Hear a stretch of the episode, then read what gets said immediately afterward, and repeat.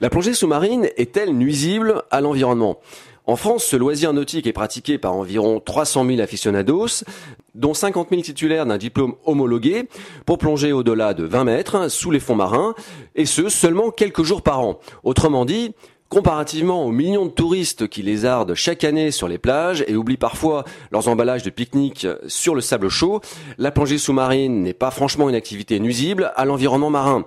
Au contraire, les plongeurs sont plutôt des amoureux de la nature, ce qui est normal quand on a contemplé le monde de Nemo, quand on a écouté le silence de la mer, ça devient vite un vice, tellement c'est extraordinaire et merveilleux, ça donne l'impression d'être ailleurs. Les plongeurs, ils disent que c'est comme être sur une autre planète.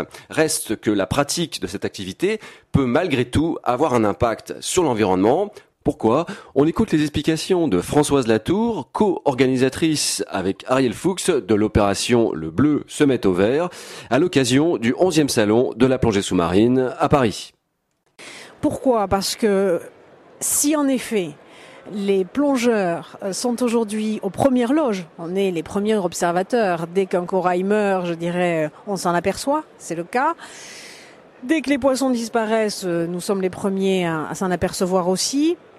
Donc si les plongeurs sont les meilleurs observateurs qui soient de l'évolution du milieu marin et sous-marin, en revanche, la filière dans son ensemble, fabricants, tour opérateurs, voyagistes, euh, éducateurs ne sont pas euh, nécessairement toujours aujourd'hui, loin de là, impliqués et engagés dans une action de développement durable. Donc l'idée de cette opération, donc le bleu se met au vert, est véritablement de sensibiliser toute la filière dans son ensemble. Euh, on est bien dans une société de consommation. La plongée, c'est de la consommation, de la consommation de matériel, de la consommation de voyage, de la consommation euh, de cours particuliers, euh, de la consommation de transport. Donc tout ça, ben, tout ça, c'est de l'action négative pour l'environnement au sens large. Et donc on peut compenser ces actions par des choix, par des améliorations et demander, faire en sorte que l'ensemble de la filière plongée, c'est-à-dire les industriels, les voyagistes, les fabricants, les revendeurs, tous ces gens euh, mettent tous en commun leur, leur, leur volonté de faire des petits gestes parce que encore une fois, c'est une association de petits gestes qui feront que à l'arrivée, on sera gagnant. Les professionnels de ce secteur touristique l'ont bien compris.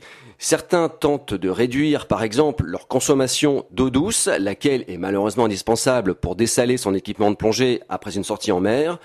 D'autres font appel à des associations de défense de l'environnement pour sensibiliser les plongeurs, à l'instar d'un des spécialistes du voyage plongé, le tour opérateur Blue Lagoon, dirigé par Osman Hersen. Nous l'écoutons. Même un coraux mort, ça peut servir abri à un petit poisson, donc il faut tout laisser sous l'eau, tel qu'il est. Il faut regarder, contempler et avoir des images dans la tête. Pour en savoir plus sur les éco-gestes, consultez toutes nos sources d'informations sur le site de la radio, fréquenceterre.com, Mathieu Dautuil, la chronique Écomère pour Fréquence